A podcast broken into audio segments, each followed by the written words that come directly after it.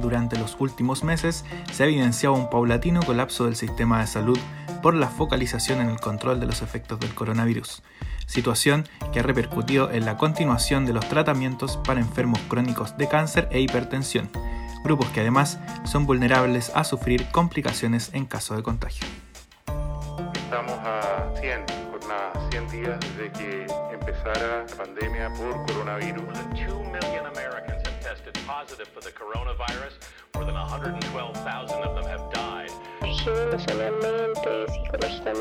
Esto es Doble Emergencia en Salud, la situación de los pacientes oncológicos en contexto de pandemia.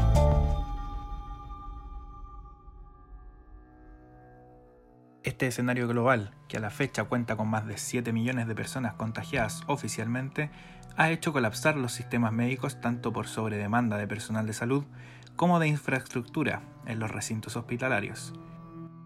La situación de la clínica alemana es una evidencia de esto. Cecilia Vicuña, enfermera de este centro médico, cuenta que un 80% de los hospitalizados están por coronavirus, por lo que una gran cantidad de personal que antes estaba destinada para intervenciones en pabellón ahora lo están exclusivamente para la atención de pacientes con COVID-19. Se suspendió la gran mayoría de las cirugías electivas, todas las cirugías que, que no son eh, urgencias, eh, ejemplo, fracturas, apendicitis, eh, un accidente. Estoy con un piso, con la recuperación de mi pabellón transformada en UCI, en UCI COVID. Nos redirigimos con con gente que tiene formación, una enfermera que está formada, que se UCI, y con, apoyo de nosotros que no somos, pero que igual igual sabemos sabemos lo que, lo que hay que hacerle al paciente. Un relato similar es el de Francisca Soto, técnico en enfermería de la clínica Red Salud Santiago, quien podría pasar desde el área de neonatología, atendiendo a recién nacidos, a la unidad de cuidados intensivos para adultos en medio de la emergencia. Sí, es muy probable que me cambien a otra unidad si es que lo necesitaran, porque como se hace el UCI, em, yo podría tener pacientes UCI igual, adultos. La única diferencia es que yo veo UCI pequeños, ¿cachai? Pero sería como en el volumen, en el peso, nada más, pero son los mismos procedimientos, las mismas cosas. Y también como sé igual un poco de ventilación mecánica, también me podría mover a UCI, por eso. La situación que relatan las trabajadoras de la salud ha hecho que los pacientes crónicos hayan empezado a dejar de asistir a sus tratamientos, en parte por el temor a asistir a los recintos de salud. Así lo deja en evidencia la psicóloga clínica Caterina Manso.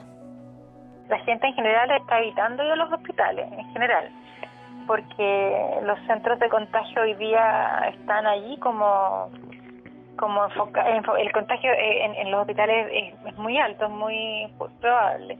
Entonces, ahora la gente que tiene alguna enfermedad crónica o incluso pacientes que están con enfermedades graves intentan lo menos posible asistir, a no ser que sea quizá una quimio. De hecho, incluso las quimios en pacientes oncológicos están siendo, la mayor porcentaje de ellas enviadas a la casa. Lo que se puede hacer en casa se hace en casa.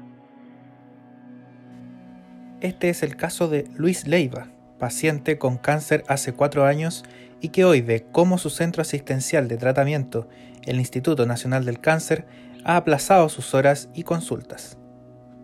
Y, pero ahora de ahí me empezaron a hacer eh, me empezaron a hacer un control por teléfono y por teléfono me preguntan cómo me siento, cómo estoy, que si siento algún dolor y, y cosas por el estilo, ¿cachai?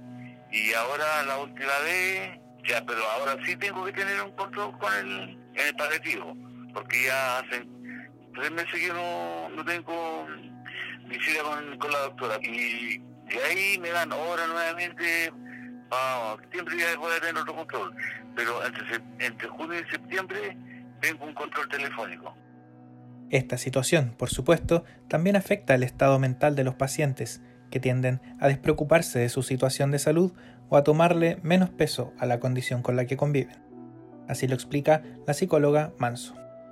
Hay ciertos mecanismos psicológicos que se desarrollan y uno de ellos es hay como una especie de estrechamiento de conciencia, es decir, la persona sabe que está enferma, la persona sabe que está en riesgo eh, y pero se produce un estrechamiento de conciencia en términos de que la gente lo olvida. Entonces yo creo que pasa algo parecido con, eh, con la pandemia, es decir, te, te disocias un poco, porque si no es imposible sostener el día a día. Pero en el caso de Luis, más que disociarse, se encuentra en un estado de más serenidad, impaciente por ver cuándo acaba la crisis y así reencontrarse con los suyos.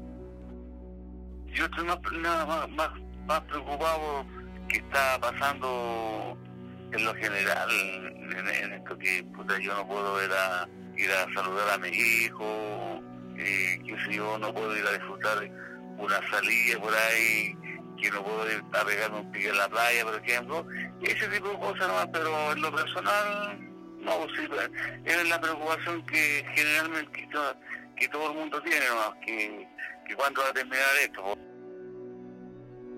Es así como Luis y las más de 45.000 personas que anualmente son tratadas por cáncer, de acuerdo al informe anual del Ministerio de Salud, deben seguir viviendo con la doble preocupación que significa su enfermedad y la pandemia mundial por un nuevo tipo de coronavirus.